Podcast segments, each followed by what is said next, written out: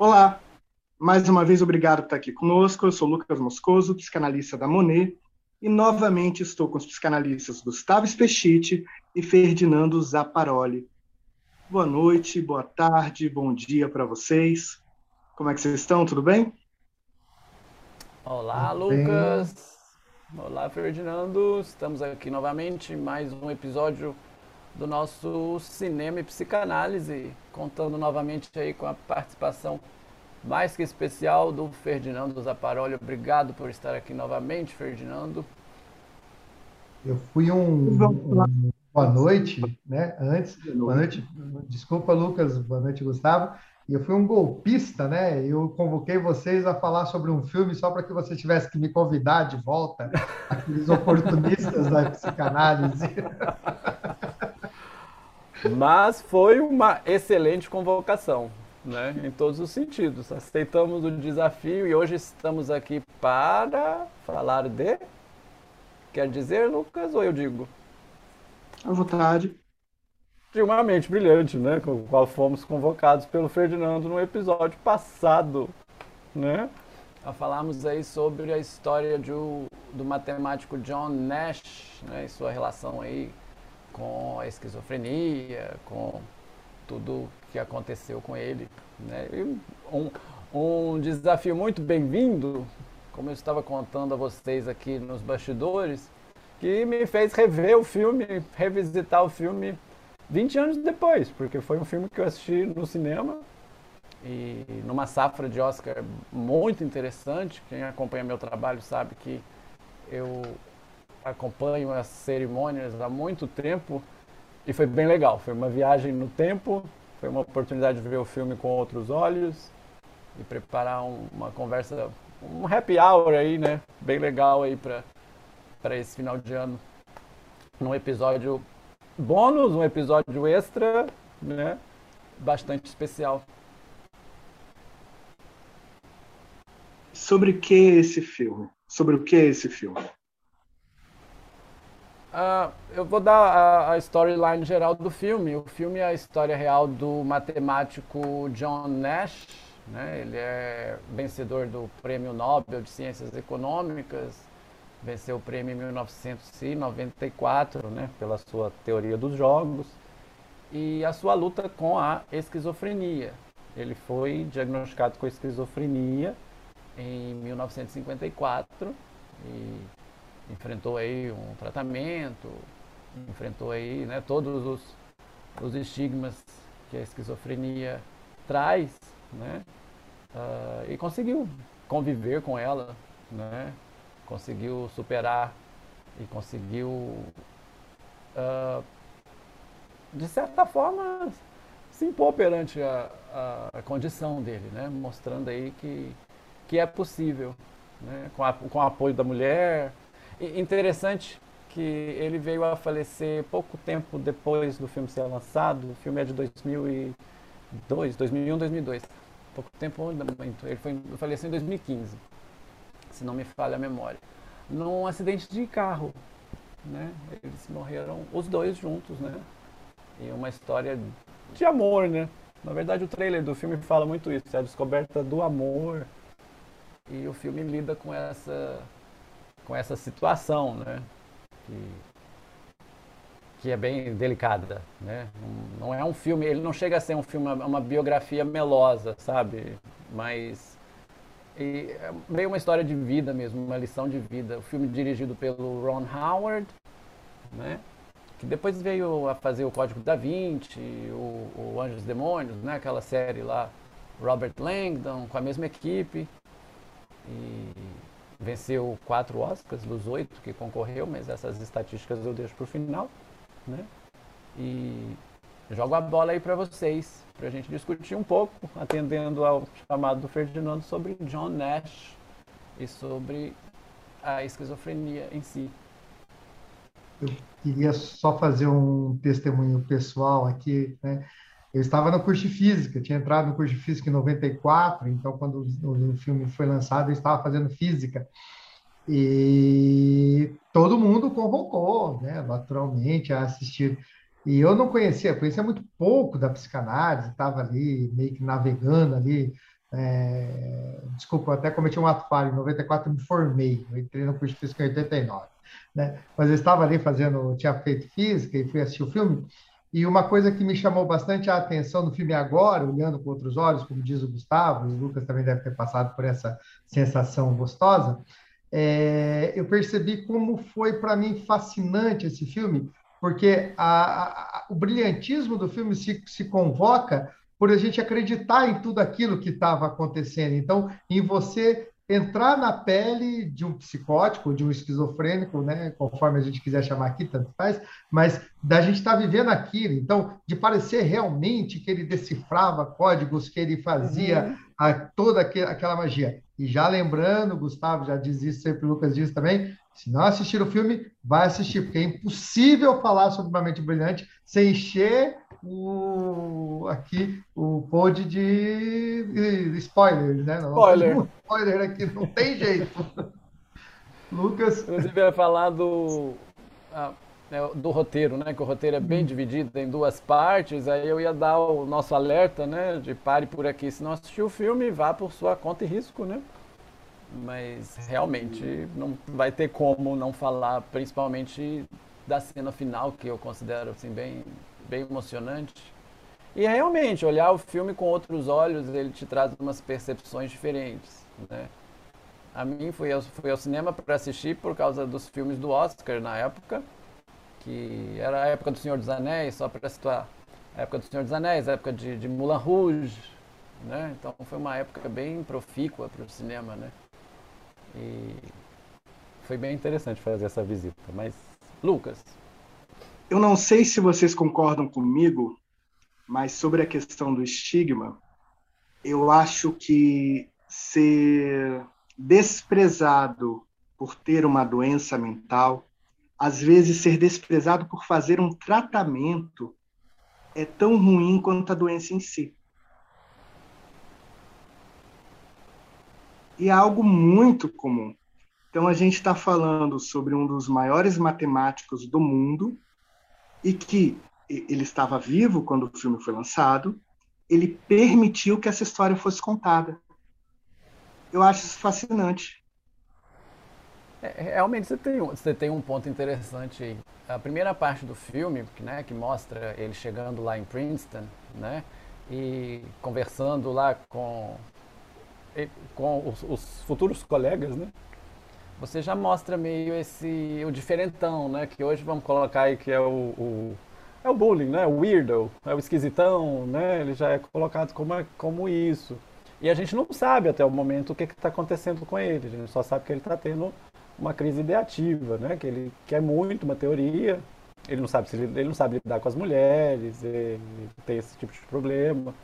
Né? Então ele vai dar uma cantada na moça, a moça dá um tapa nele, né? E toda essa coisa que a gente ainda não sabe o que está acontecendo com ele. Então ele já, acho que ele já tem esse estigma mesmo antes de uh, ser diagnosticado, vamos dizer assim. E uma coisa interessante, Lucas, quem quebra esse estigma é a personagem da Jennifer Connelly, né, que é a Alicia, a esposa dele, que na, no filme eu fico na dúvida se ela já sabia que tinha alguma coisa errada ou não, mas eu, na segunda parte do filme eu acho que não. Chega a ver que não né? Porque ela chega, ela quebra essa barreira dele, né? Quando ela o convida para jantar, né? Eu só queria te convidar para jantar, né? então assim, é meio esquisitão, mas todo mundo te trata assim, mas ela abre a janela, pede os caras lá para parar de trabalhar, né? Então esse estigma é interessante, porque carrega-se esse estigma às vezes mesmo sem, sem ter um, um diagnóstico, né? O que, que você acha, Ferdinando? É, eu acho isso e acho que né, nós temos aí um filme nacional excelente para falar sobre isso, que é o Anísio da Silveira lá, que, que, que, fala sobre essa entrada, né? E como é, é, fundamental estar atento a isso, né? Como é fundamental estar atento aos estigmas e, e, e, como, assim, né, pensando por Lacan, como significante faz uma diferença para quem né, é, é estigmatizado. Então, hoje, trazendo para os dias de hoje, você pega uma criança que é diagnosticada como transtorno de espectro autista, ela automaticamente começa a se comportar, não é uma regra, mas ela começa a se comportar como uma autista, um autista, porque, afinal de contas, acha que é aquilo que se espera dela.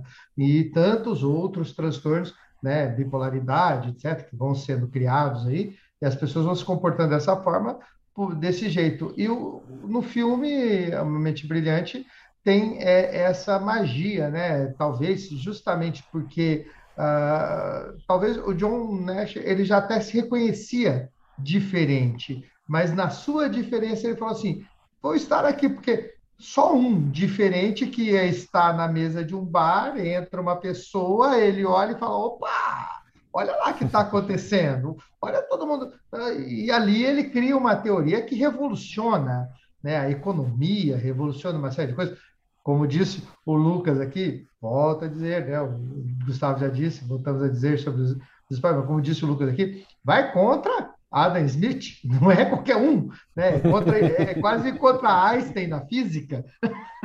né? Então, e, e, ali se, se, se transforma num universo. Eu me arrisco a dizer né, que John Nash é desses loucos que dão certo e que nos mostram que não existe é, sanidade, loucura, gente normal, gente anormal, que o que existe são pessoas que sofrem, pessoas que são felizes e que nós devemos dar escuta e principalmente olhar essa pessoa como individual. Aí é uma, uma das grandes coisas que o filme convocou, é que se fosse tratar John Nash como se ele fosse um esquizofrênico, e o tratamento que se aplicava na época, que a esposa dele falou: não, ele vai para casa.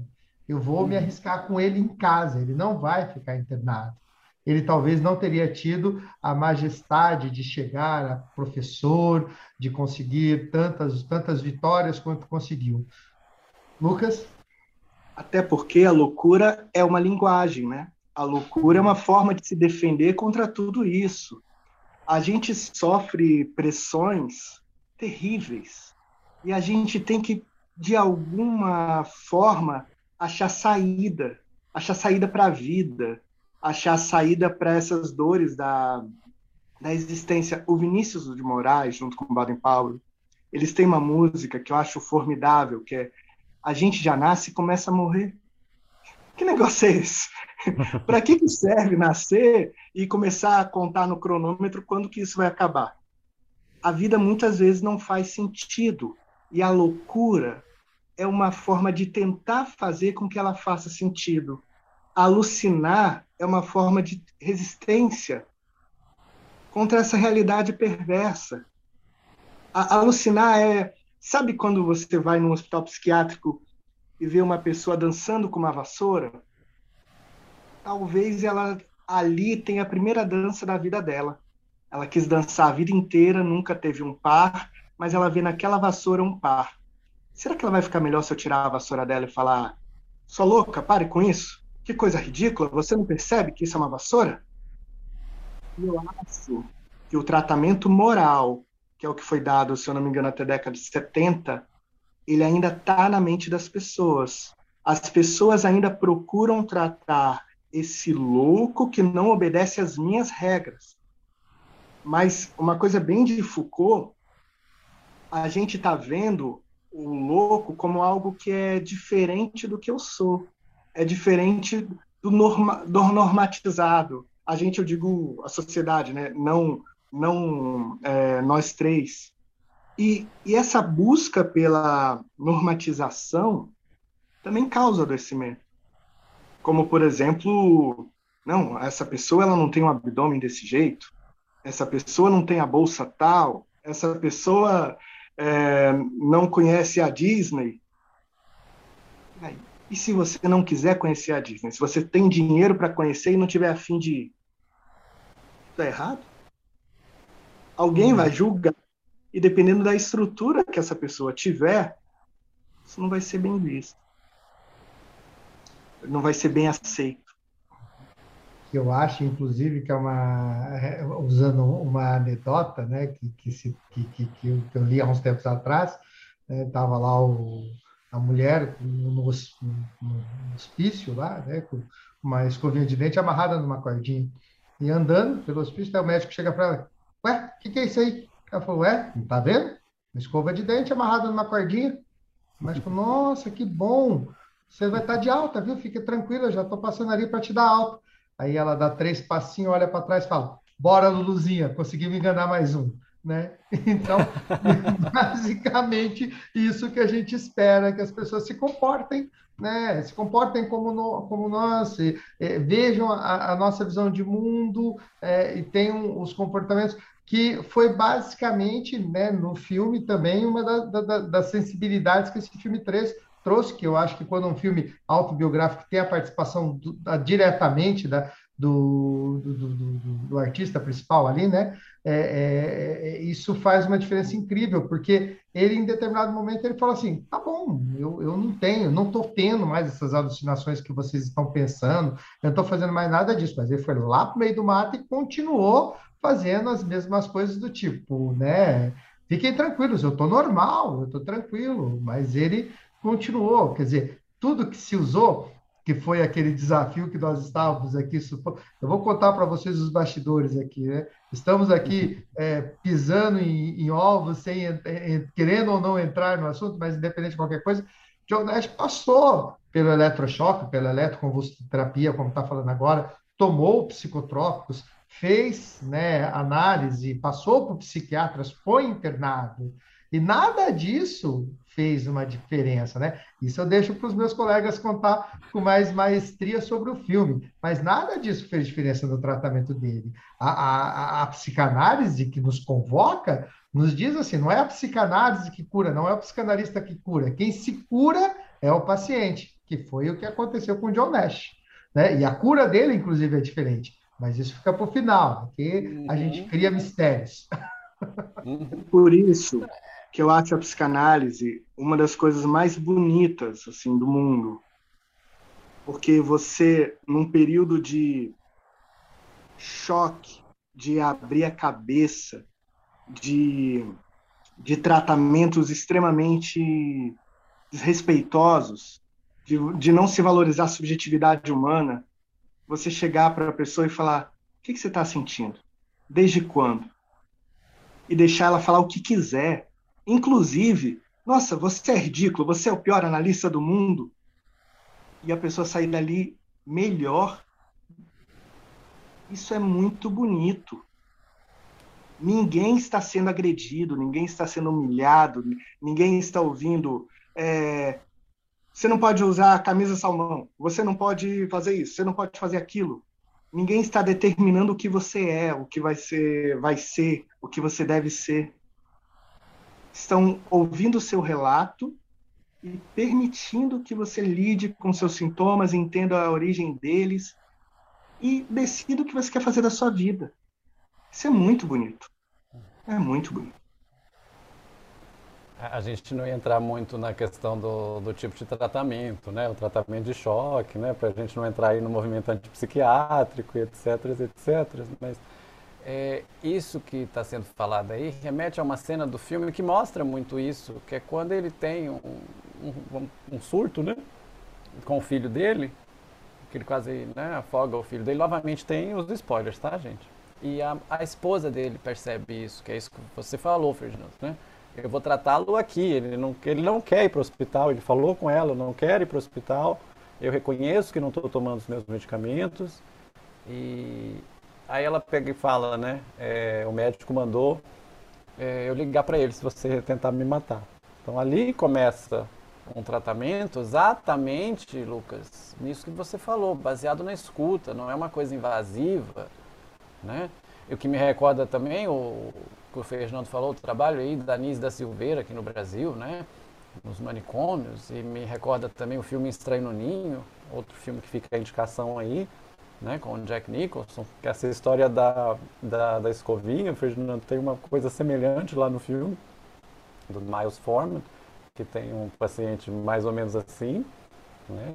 E às vezes a gente não vê, né? Ah, vão curar com medicamento, né?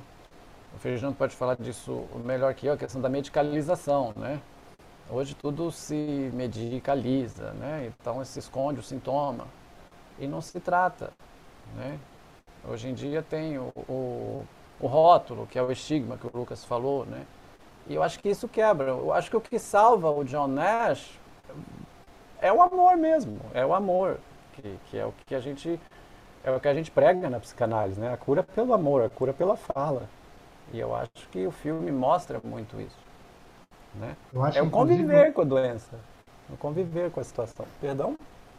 Eu acho, inclusive, que é um amor tão grande que quando ele se dá conta de que ele tem um problema, né, que, que, que é um problema muito sério, ele se dá conta pelo amor, que ele observa que ele envelhece, que o filho cresce, que a uhum. mulher envelhece, e que as pessoas que ele amava também, que eram os, os dois amigos imaginários ali, né, eles uhum. não envelheciam. Então, isso pelo amor. E o que o Lucas falou, em 1976, a revista Veja, eu acho que no mês de fevereiro ou março, traz uma manchete na página inteira, descobriu-se a felicidade e a propaganda era do Prozac, né? Então, a partir dali, Prozac, a fluoxetina, era a pílula da felicidade, que a partir dali ninguém mais teria problema, e de 86 até 90 foi uma das pílulas mais recomendadas pelos médicos.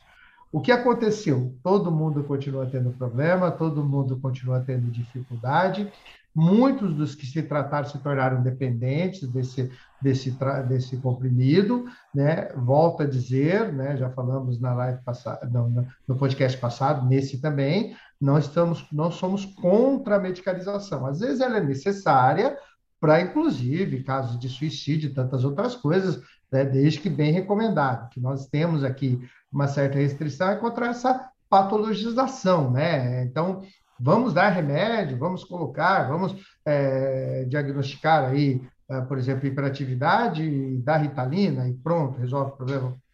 Será que é desse jeito? A escuta dessa criança, a sua realidade familiar, o que aconteceu, etc. Principalmente agora após pandemia, onde famílias foram dizimadas, nós vamos receber essas pessoas na clínica, então temos que ter essa responsabilidade.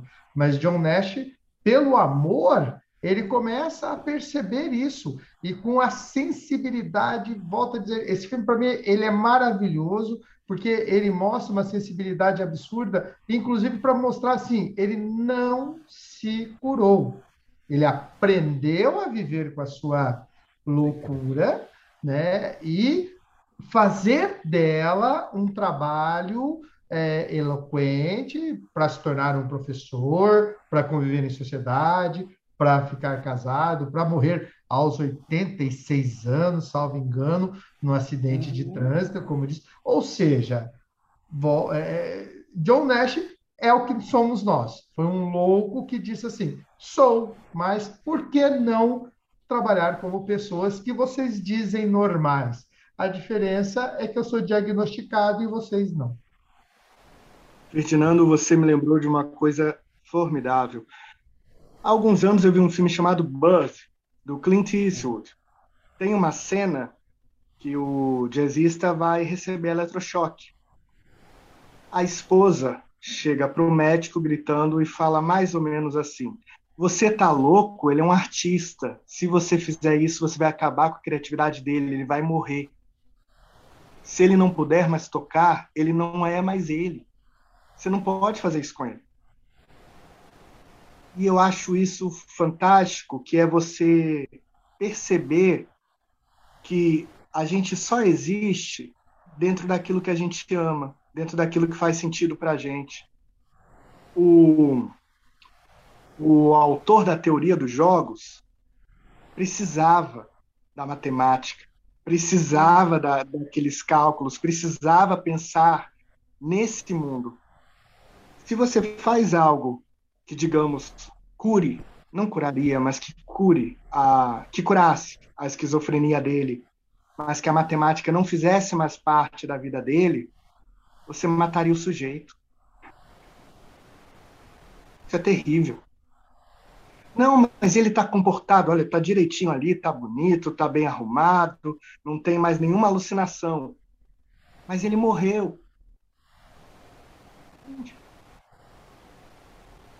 É, o caso do, do, dos artistas em geral, né? é, vai, vai, vai pegar aí, sem entrar muito em detalhe, aí na sublimação, né? Ele aparece muito na, até no início do filme, quando a gente não sabe o que está acontecendo, tem uma cena que ilustra isso, né? Quando ele está na janela, né? Ele escrevia as fórmulas na janela, né? Tentando achar a fórmula dele. Então você vê ali uma relação com aquele número, ele queria ser diferente, né?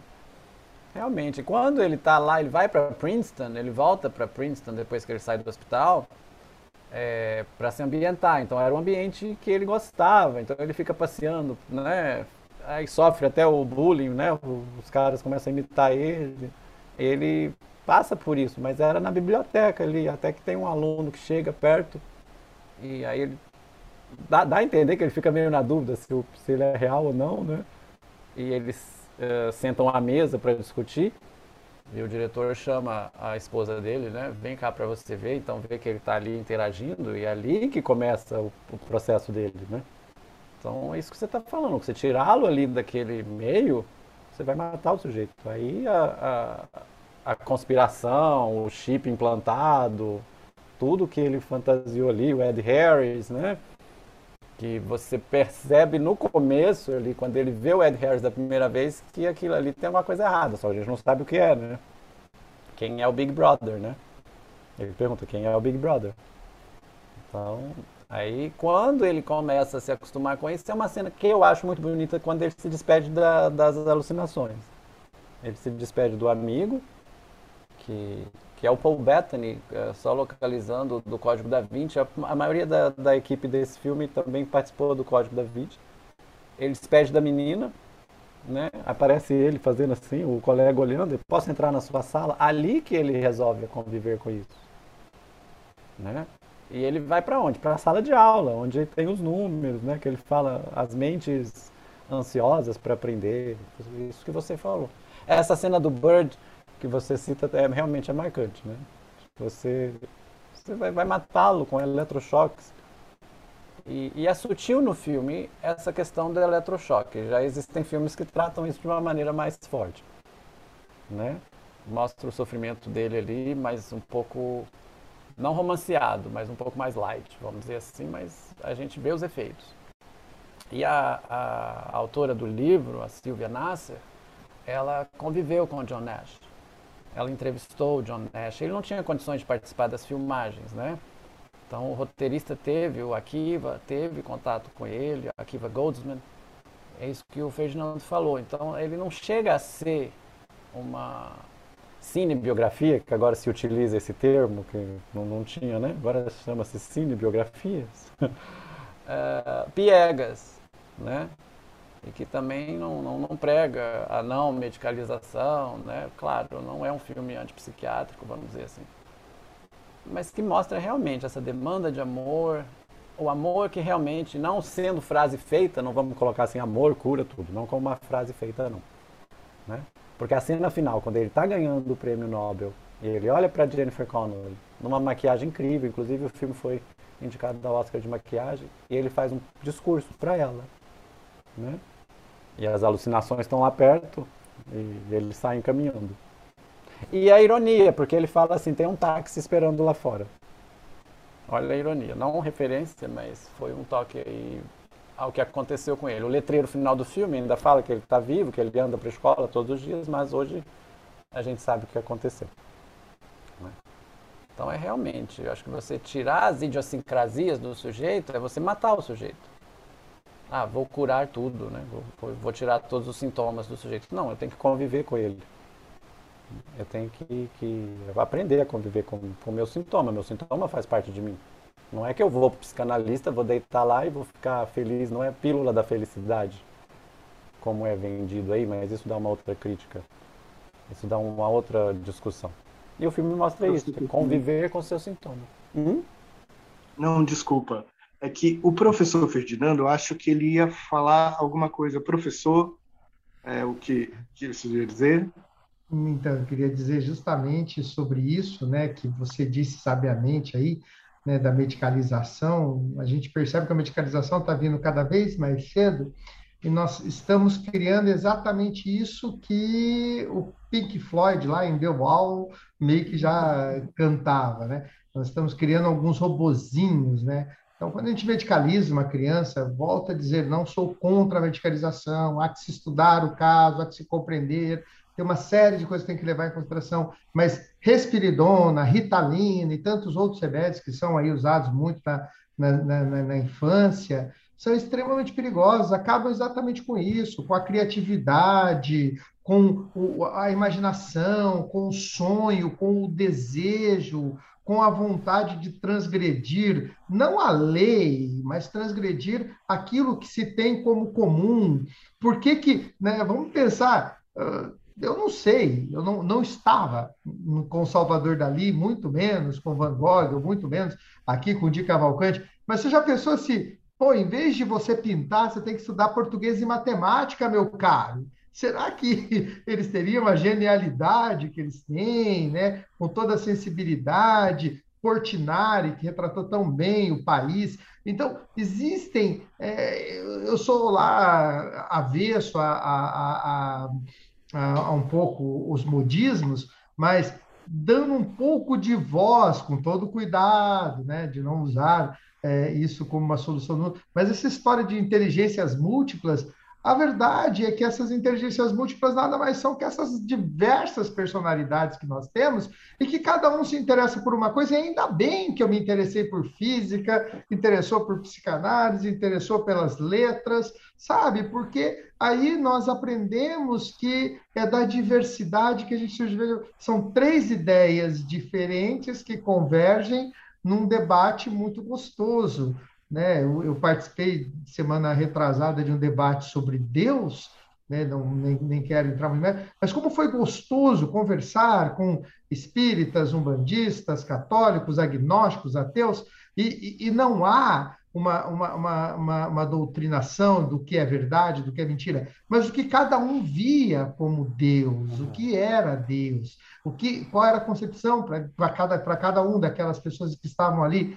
E isso é fundamental. Então, antes da medicalização, às vezes precisamos dar escuta, entender o que está acontecendo, observar o que, que essa criança está querendo chamar a atenção. Né? E se tivesse acontecido John Nash, né, se tivesse sido tirado dele, se tivesse internado ele, se tivesse tirado ele da matemática, do poder de, de fazer essas, essas lógicas absurdas que, que ele criava na cabeça dele, e que tinham todo um contexto e que tinham como o, o, principal ponto evitar, talvez, o sofrimento, como disse o Lucas aqui, sabiamente, né? porque basicamente é isso que a gente faz, a gente alucina para tirar o sofrimento, né? isso não daria a ele a possibilidade de ter desenvolvido tanto e tanta gente aprendeu, continuou sendo professor, continuou sendo um eloquente, continuou, foi um gênio, né, na, no, a seu modo, e, e tudo isso é, é, fundamental ver a individualidade, e é isso que a psicanálise convoca, e por isso que somos aqui três apaixonados pela psicanálise, porque ela nos convoca a ver a individualidade, a ver aquilo que está para além daquilo que a gente está vendo, né? aquilo que está nas palavras, nos sintomas, nos gestos, até inclusive a psicanálise, né, a escuta psicanalítica, ela não despreza nem, entre aspas, a alucinação ou a mentira.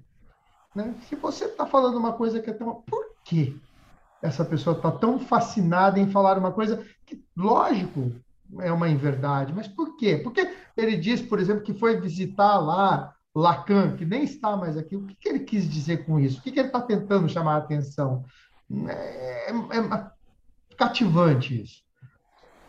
É por isso, professor, que eu falo sempre que a resistência também é uma dica. Porque eu falo assim: não olhe para esse armário, não olhe para esse armário. Por favor, não tem nada de errado nesse armário. Ao mesmo tempo que isso é uma forma de esconder alguma coisa, também é uma forma de escancarar. Porque tem tanto lugar para eu pedir para você não olhar e eu falo: não olhe para cá. Então, uhum. é, existe um desejo pela cura digamos assim. Existe um desejo de acabar com esse sofrimento.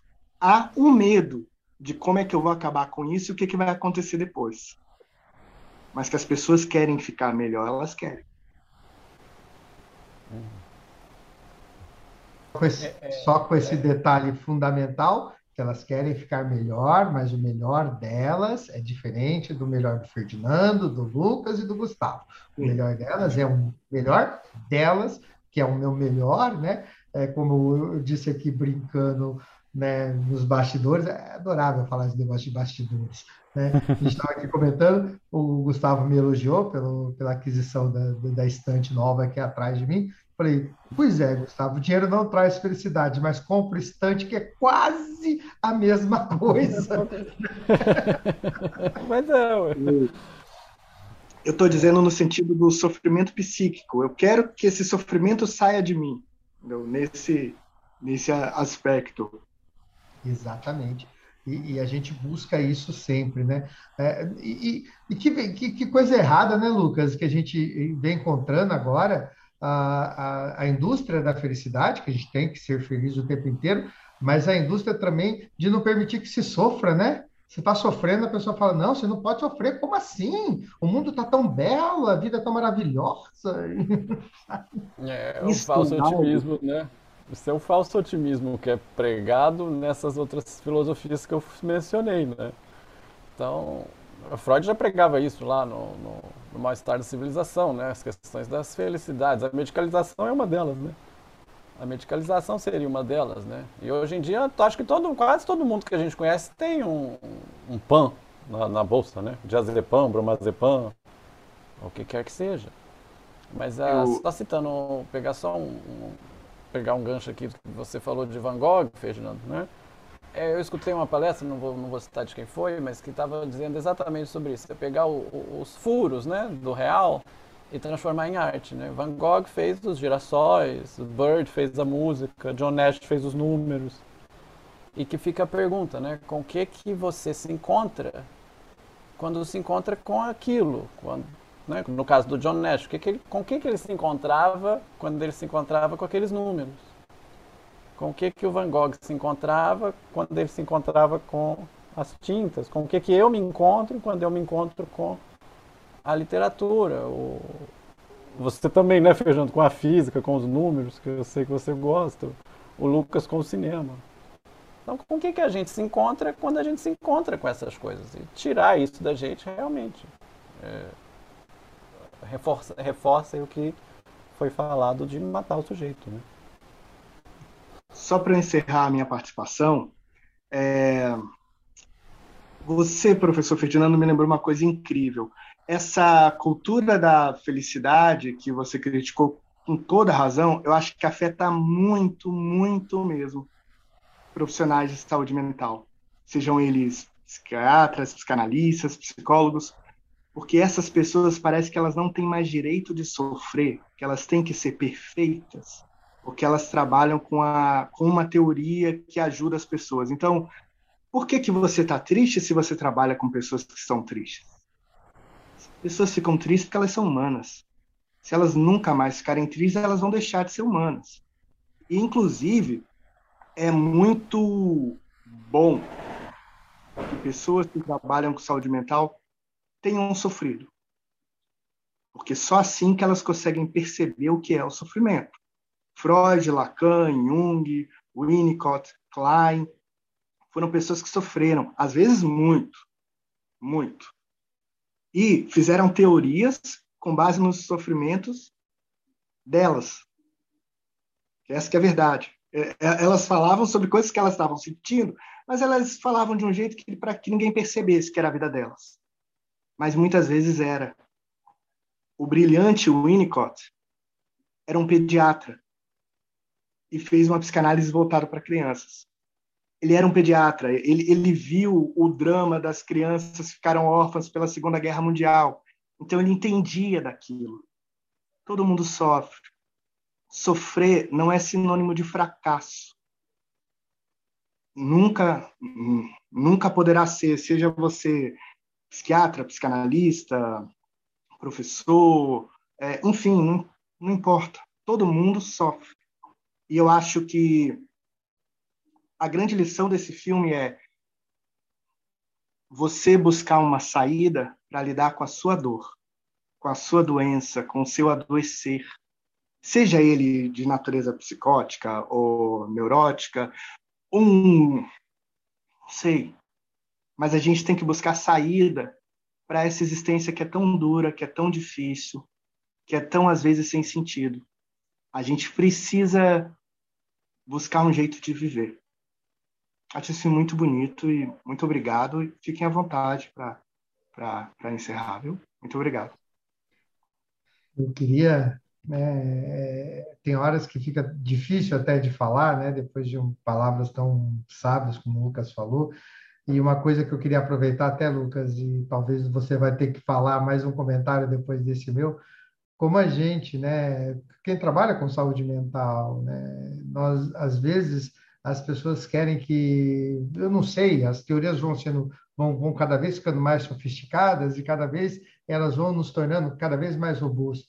Quem disse que um psicanalista não termina uma sessão, senta, encosta no, na cabeça, na, na sua poltrona, ou sai para o lado de fora e não sai com a cabeça fervilhando com, aquele, com aquilo que ele acabou de escutar, com a preocupação, sai atravessado, perde o sono à noite, preocupado com o que seu paciente falou, com a angústia de saber se ele pode ou não acabar cometendo alguma, algum ato contra a sua própria vida, com aquilo que está é, tá sendo tamanho sofrimento que a gente, a, a princípio, fica sem de mãos atadas é, quem disse que nós temos que ser alheios a isso? Quem disse que nós não podemos cumprimentar e falar parabéns né, no dia do aniversário, encontrar no mercado né, agora, depois que passar a pandemia, e abraçar e, e dizer, nossa, que saudade de você, como é que você está? Depois que você passou ali, um, faz um tempo que eu não te vejo. Né? Quem disse que somos robôs? Né? Quem disse que não podemos pensar dessa forma?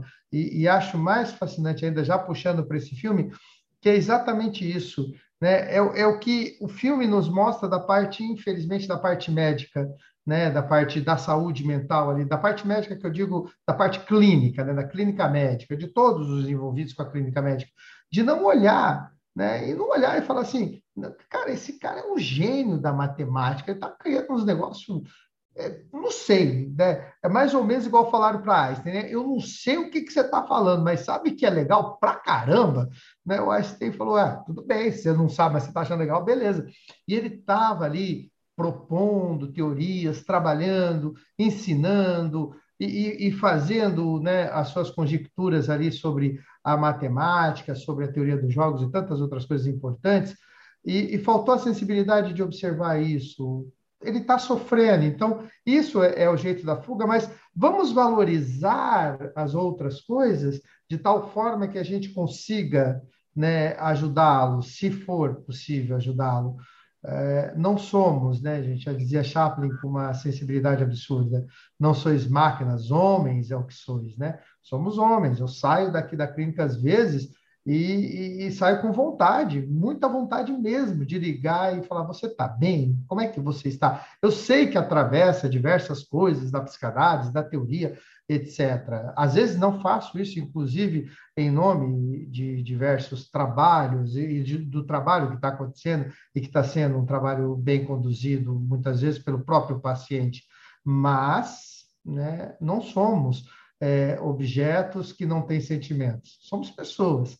E como pessoas, sofremos, choramos, damos risada, ficamos felizes, tomamos porre, né? fazemos a nossa vida. Desculpa, é, acho formidável isso e me lembrou uma história. É, quando eu tive a ideia de criar uma página chamada Monet, e eu criei junto com a Kelly, ela ajudou demais isso acontecer e acontecer de forma tão positiva, eu podia ter pensado em vários nomes. E eu acho que todo mundo fica pensando em por que, que uma coisa que envolve psicanálise se chama Monet. Quando eu estava na sétima série, é, a professora pediu para fazer uma releitura do Claude Monet. E eu desenho muito mal. E ela achou que fosse um deboche. E não era. Eu adoro arte. E eu ficava falando, professora, eu não posso tocar violão, não? Não, tem que fazer releitura do Monet. Eu não posso cantar, não? Não, não professora, eu posso fazer um teatro, uma peça, releitura do Monet. E eu fiquei realmente com isso na cabeça de como às vezes a gente é obrigado a fazer aquilo daquele jeito, não pode ser diferente, não pode ter outra produção. Sétima série foi tranquilo, só que tem gente, foi tranquila, só que tem gente que passa por isso a vida inteira. Mulheres têm que ser assim. Homens, meu filho tem que ser da igreja tal. Querem o tempo todo definir o que o outro vai ser. E acho que essa é a principal causa do adoecimento mental. Gustavo? Fica meio difícil falar alguma coisa depois de dois depoimentos assim, né? a gente fica até sem palavras, mas isso que o Ferdinando falou, juntando com o que o Lucas falou e com, com a nossa experiência de, de van mesmo, isso só vai reforçar num momento onde a, a formação psicanalítica está aí em, em querendo ser trocada ou formalizada, isso só vale uma coisa, para reforçar uma coisa. É um a um que faz isso da psicanálise, é um a um. Nós tivemos aqui dois exemplos de, de, de dois filmes que tratam de alucinações de maneiras diferentes. Nós trabalhamos o Psicose e nós trabalhamos o Uma Mente Brilhante. Né? O John Nash conseguiu, o Norman Bates é fictício, não conseguiu. Né? Os sofrimentos são diferentes. Então são únicos. Então, se eu for tratar esses dois sofrimentos de maneira igual, eu não vou ter um resultado. Né? Isso que você falou, Ferdinando, é realmente importante. A gente é humano também. A gente às vezes dá vontade de ligar, de perguntar como tá, sabe? Não tem mais essa de analista que faz semblante. Isso não existe mais. Esse engessamento. Você tem que ficar assim, ó. Hum, hum, é. Murmura alguma coisa lá que o analisando não vai nem entender. Isso, essas coisas elas têm que ser alteradas. Né? No momento aí onde há essa discussão aí né, da, da, formalização da psicanálise, não é, não é um curso de quatro anos que vai resolver isso. Né? E é, é o que, é com, que, com que a gente trabalha. A gente trabalha com emoção, e a emoção envolve arte, envolve literatura, envolve pintura, envolve sensibilidade em todas as formas. Né? Então, dentro de dois depoimentos desses, fica até difícil falar alguma coisa, mas tentando complementar. Não existe a pílulazinha, né? A pílula vermelha ou azul. Não tem isso.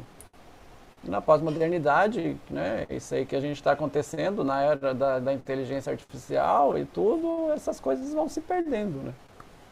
Essas coisas vão se perdendo. Se não houvesse a sensibilidade da Alicia, que é a esposa do Nash, dessa cena que eu falei, talvez o resultado teria sido diferente. Ele teria sido internado no hospital, ele teria morrido no hospital, ele não teria levado o prêmio Nobel. Pela teoria que ele faz lá no início né, do Adam Smith, como vocês citaram. Talvez as coisas tivessem sido diferentes. Então, eu, eu até convoco quem está assistindo a, a, a pegar Um Estranho no Ninho para ver também, um filme que trata disso né, do, do sofrimento, e da Nise da Silveira, como trata isso, da, da personagem do documentário, Ferdinando, que agora me fugiu, você pode me ajudar? Estamira. Da, da Estamira, é, da Estamira, né, que também são, são vários sofrimentos individualizados. Então você não pode é, tratar que são todos iguais. É a eterna luta do DSM, né? e da cura. Vocês falaram uma questão que eu gosto muito do sentido da palavra cura, mas não como cura de cura de doença. John Nash achou a cura dele, a cura dele é de lidar com ignorar as, as alucinações, de aprender a lidar com isso. A cura ela vem, mas não é nesse sentido de restabelecer o que estava errado, que a cura tem muito isso, né? Eu me curei da gripe, então eu estou da forma que eu era antes de gripar. A psicanálise não tem isso. Eu nunca volto a ser o que eu era. Eu convivo com aquilo ali. Né? Então, acho que isso é um comentário em cima do que vocês dois falaram e que quem estiver ouvindo aí, se passa pelo processo analítico, pode com certeza sentir na carne aí e, testemunhar, né? Para mim, o John Nash foi curado. Isso aí né? Para mim, ele foi curado. Conta aí a cena final do filme. Para quem não assistiu, gente, corre lá para assistir antes de escutar isso que o, o Gustavo vai falar que é fascinante essa cena final. Você diz a cena do prêmio? Não, é das canetas. Ah, das canetas, né? Tem o, ele, ele, aí que é a cena que você citou no podcast passado, né, Fernando? Ele tá na sala de aula, ele sai, aí tem um senhor todo de preto, aí ele vira para a aluna e pergunta assim: "Você tá vendo?" Esse... Ela fala: "Tô". então ele é real, né? E era o representante do Prêmio Nobel, né? E falando que ele estava sendo cogitado, né, para receber o prêmio, né? E o, o convida para tomar o chá. E na, na universidade tem a sala que aparece no início do filme, que ele está convivendo lá, que é a sala dos ilustres, a sala dos professores onde eles tomam chá. E ele meio que reluta para entrar, né? Não, já não entra aqui há muitos anos. Ele, ou seja, ele não se sente par, né? Meus pares ali, ele já não se sente como parte daquilo ali. E no início do filme ele vê a cerimônia das canetas. A cerimônia das canetas é quando a, a, a pessoa é reconhecida como um igual, a pessoa é reconhecida como um par. Então cada um pega a caneta que tem e deixa na mesa, um simbólico, né? E ele tá lá conversando e essa cerimônia começa a acontecer com ele. É muito emocionante. E começa a acontecer com ele. E as pessoas começam, thank you, John Nash, obrigado, não sei o quê. Até o, até o janitor lá, o faxineiro, pega a caneta dele, entrega. Aí ele fala, ah, não esperava que isso fosse acontecer, né?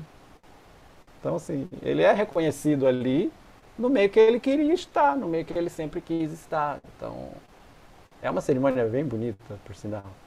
E depois corta para a cerimônia do, da entrega do prêmio Nobel.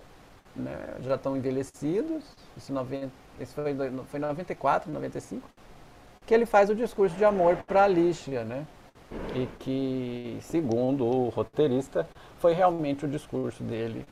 Né? E aí termina o filme. É, é uma maravilha. É uma maravilha. Sabe? É um filme que, passado 20 anos, ele é de 2001, ele foi na cerimônia do Oscar de 2002. Ele só melhora. Acho que ele, ele é um pouco igual vinho, né? Ele só melhora com o tempo. Na época, quando tem premiações, a nossa visão é um pouco outra, né? Uh, nossa, uma mente brilhante perdeu o Oscar para o Senhor dos Anéis, um blockbuster. Bom, critérios da academia. Mas chega a ser até louvável isso e a gente só consegue ver isso depois, né?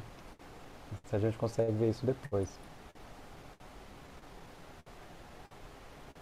É, eu, eu, fiz questão que você falasse dessa cena, que para mim ela é fascinante, e, e, e, justamente isso, né? Como o Lucas já falou, nós já comentamos aqui, tá aí, né? Um psicótico, um esquizofrênico, escolha aí a estrutura que você preferir, mas que ganhou o prêmio Nobel, né? Então, quer dizer, alguém que conviveu, e o Gustavo chamou a atenção aqui, que na cena final, os amigos, ele continua vendo os amigos imaginários, ele nunca deixou de ver, né, era o, era o rapaz, que era o amigo dele, e a, a dita sobrinha, né, que era uma criança, ele nunca deixou de ver eles, ele nunca deixou de, mas ele conseguiu conviver com essa ideia e, de alguma forma, né, transformar isso numa normalidade daquilo que ele esperava.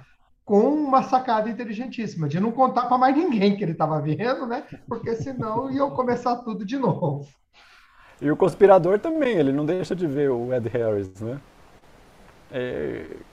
Bom, é, é bom, é só para um comentário para não escapar. Essa questão da conspiração que ele, que ele faz na cabeça dele faz todo um sentido, né? Estamos na base da Guerra Fria, Estamos né? na época onde isso era muito né, difundido, então ele se achava super inteligente, que ele teria que ajudar uh, o país dele. Né? Então é bom no filme quando as letrinhas e os números passam um efeito, né? eles vão para a tela, que você consegue uhum. meio que ligar as coisas que ele está vendo. Se você lê as manchetes, você vai ver isso. Era o que estava na, era o que estava na mídia na cabeça dele.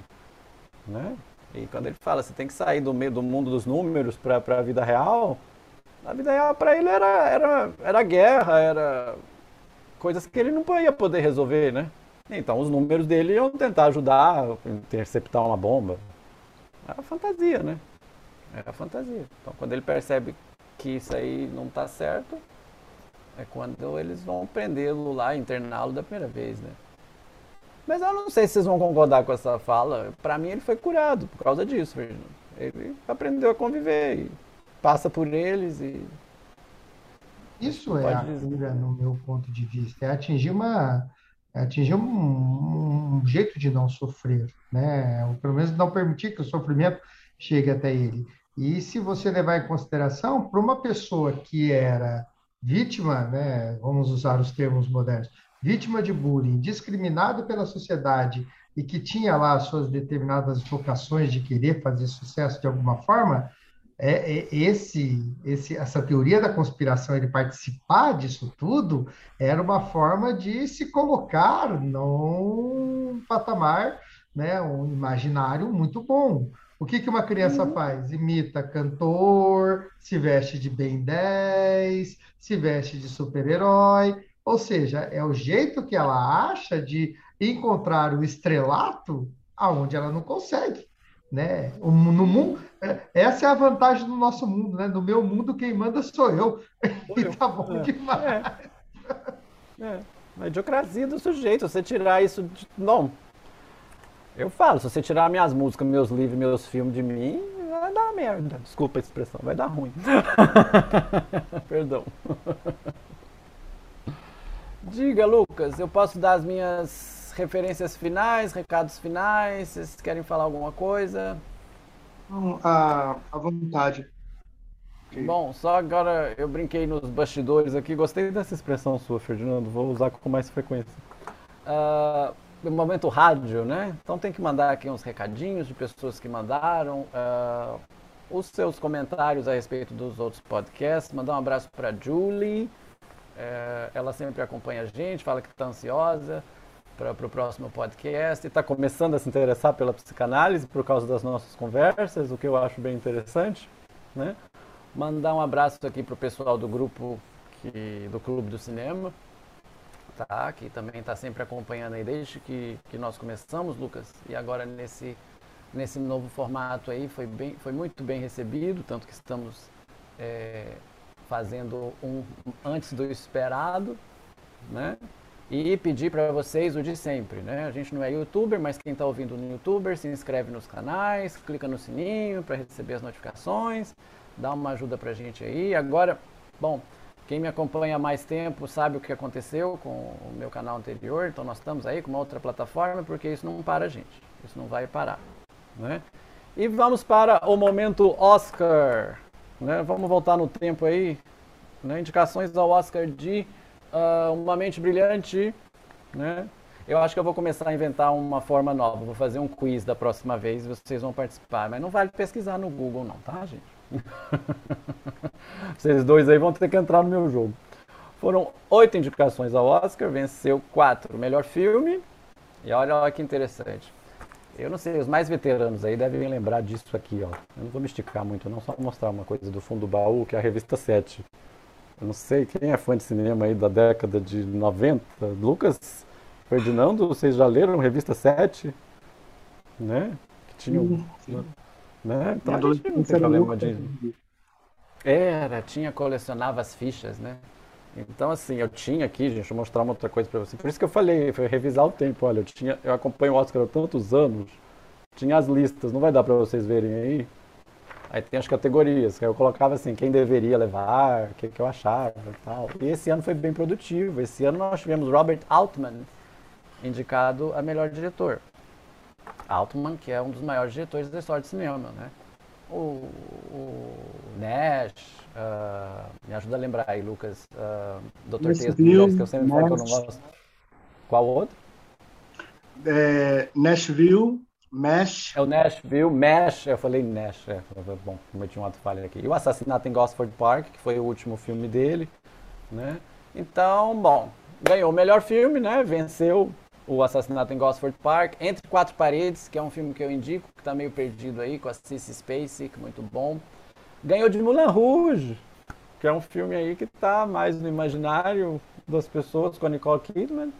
E ganhou do Senhor dos Anéis, a Sociedade do Anel, mas eu não considero aí que, que, que ganhou, porque dois anos depois o terceiro, o Senhor dos Anéis, levou tudo, então como é um filme só, né? Tudo bem.